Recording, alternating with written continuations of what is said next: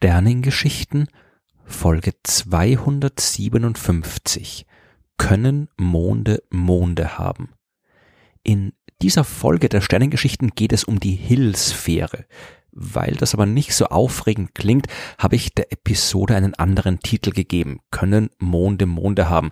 Das ist genau eine von den Fragen, die man sich so gut wie nie stellt, aber stellen sollte, denn die Antwort führt zu jeder Menge interessanter Astronomie. Wenn wir an einen Mond denken, dann haben wir meistens ein ziemlich klares Bild im Kopf. Vermutlich ist es das Bild des Mondes, also des Himmelskörpers, der unsere Erde umkreist.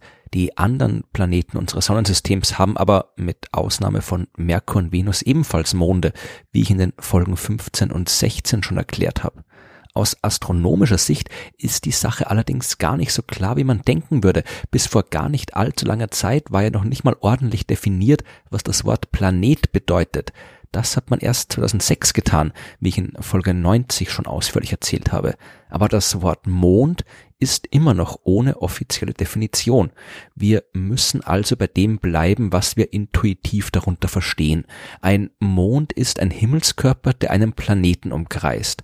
Und wir können uns vermutlich auch darauf einigen, dass dieser Himmelskörper nicht allzu klein sein darf. Der Saturn beispielsweise wird nicht nur von mehr als 60 bekannten Monden umkreist, sondern auch von unzähligen größeren und kleineren Eis- und Gesteinsbrocken, die seine Ringe bilden. Aber vermutlich würde niemand auf die Idee kommen, all diese Millionen von Teilchen als Monde zu bezeichnen. Wo genau die Grenze zwischen Mond und Kleinkram, der zwar auch einen Planeten umkreist, aber nicht unbedingt Mond genannt werden sollte, zu ziehen ist, ist natürlich unklar. Vermutlich macht es auch gar keinen Sinn, eine fixe Grenze zu ziehen. Es gibt ja auch keine fixe Grenze zwischen Asteroiden, Zwergplaneten, Planeten, braunen Zwergen und Sternen.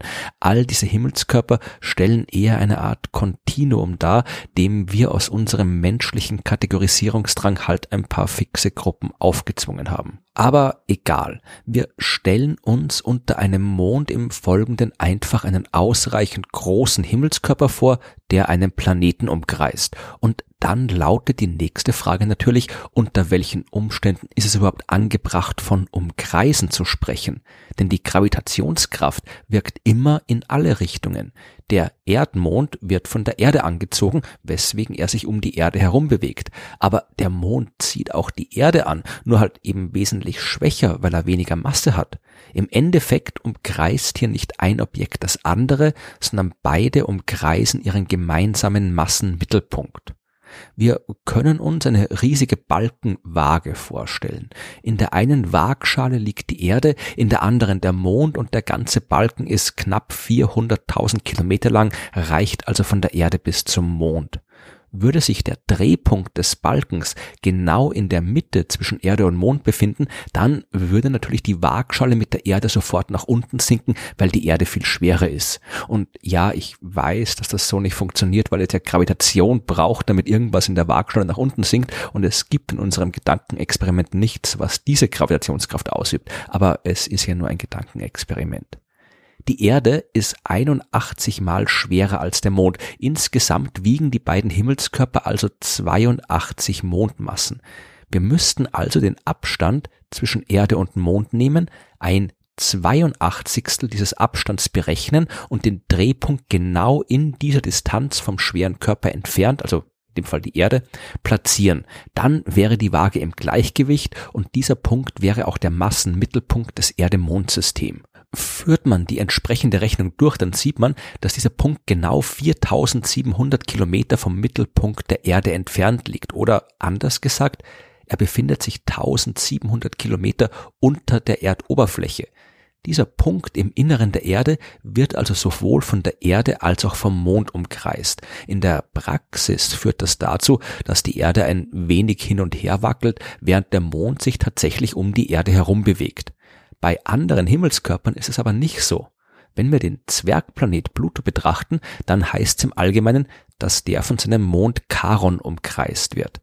Pluto hat aber nur die achtfache Masse von Charon und der Massenmittelpunkt des Pluto-Charon-Systems liegt 1200 Kilometer außerhalb von Plutos Oberfläche. In diesem Fall wird Pluto eben nicht von Charon umkreist, sondern beide bewegen sich tatsächlich um einen Punkt herum, der zwischen ihnen im Weltall liegt. Aber tun wir jetzt mal so, als würde es diese Komplikation nicht geben. Wir haben nämlich noch genug andere Komplikationen, mit denen wir uns beschäftigen müssen.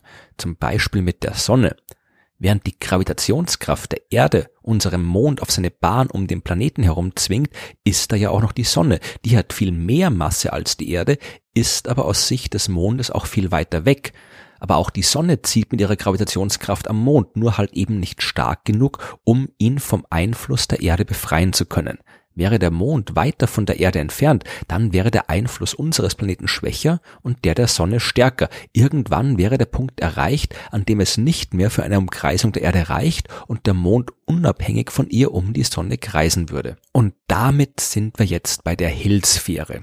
Sie hat ihren Namen vom amerikanischen Mathematiker George William Hill, der sich in der zweiten Hälfte des 19. Jahrhunderts intensiv mit der Bewegung von Himmelskörpern beschäftigt hat. Ein Resultat dieser Arbeit war eine Formel, mit der sich quasi der gravitative Einflussbereich eines Himmelskörpers beschreiben lässt. Die Hill-Sphäre umfasst die Umgebung eines Körpers, in der dessen Gravitationskraft stärker ist als die eines anderen Körpers mit größerer Masse. Oder um es etwas klarer auszudrücken, die Hill-Sphäre der Erde ist genau die Region, in der die Anziehungskraft der Erde stärkeren Einfluss ausübt als die Anziehungskraft der Sonne. Die Grenze dieser Region hängt natürlich von den Massen der Erde und der Sonne ab, aber auch von der Zentrifugalkraft, die von der Bewegung der Erde um die Sonne herrührt. Im Fall der Erde beträgt der Radius der Hillsphäre ungefähr 1,5 Millionen Kilometer. Der Mond ist knapp 400.000 Kilometer von der Erde entfernt, liegt also noch weit innerhalb der Hillsphäre. Wenn wir jetzt wissen wollen, ob auch der Mond selbst einen Mond haben könnte, dann müssen wir nur die Hillsphäre des Mondes berechnen, also die Region um den Mond herum, wo seine Anziehungskraft die der Erde überwiegt. Der entsprechende Abstand beträgt ungefähr 60.000 Kilometer. Das muss jetzt aber trotzdem nicht zwangsläufig bedeuten, dass jeder Himmelskörper, der sich weniger als 60.000 Kilometer vom Mond entfernt befindet, automatisch auch um den Mond herumkreist. Denn im Endeffekt geht es bei dieser Frage ja um die gravitative Anziehungskraft zwischen drei Körpern. Und wie ich in Folge 175 der Sternengeschichten schon erklärt habe, lässt sich dieses Drei-Körper-Problem mathematisch nicht exakt lösen. Die Berechnung der Hillsphäre ist also immer nur eine Näherungslösung. Ein Mond, der den Mond umkreist, sollte man das dann Mond-Mond nennen? So ein Mond-Mond wäre dann auf jeden Fall nicht lange stabil. Seine Umlaufbahn würde schnell gestört, auch durch die Gezeitenkräfte, und nach ein paar hunderttausend Jahren wäre dieser Mond-Mond mit dem Mond zusammengestoßen. Dort, wo die Planeten weiter weg von der Sonne sind, da ist die Sache einfacher. Neptun zum Beispiel ist selbst vergleichsweise massereich und die Sonne ist weit weg. Der kann seine Umgebung viel einfacher gravitativ dominieren als die kleine und sonnennahe Erde. Die Hillsphäre des Neptun ist riesig und seine Monde können ihn auch noch in großer Entfernung umkreisen. Und wenn die Monde weit weg von Neptun sind, dann können auch deren Hillsphären groß genug sein, um stabile Umlaufbahnen für Mondmonde zu ermöglichen. Aber auch das ist nur Theorie. Bis jetzt haben wir auch bei Neptun keine Monde entdeckt, die Monde umkreisen. Übrigens, was für Monde und Planeten gilt, gilt auch für Menschen und Raumschiffe. Jeder Körper hat eine Hillsphäre, auch zum Beispiel ein Space Shuttle oder eine Soyuz-Kapsel. Dass hier ein Astronaut aber Mond spielt, wird trotzdem nicht vorkommen, denn die Hillsphäre eines Space Shuttles ist in der Nähe der Erde nur 1,2 Meter groß und damit deutlich kleiner als der Shuttle selbst. Da müsste das Raumschiff schon weit hinaus ins All und weit weg von allen anderen großen Massen fliegen, damit ein Astronaut es wie ein Mond umkreisen könnte. Rein astronomisch und physikalisch spricht nichts gegen Monde, die Monde haben.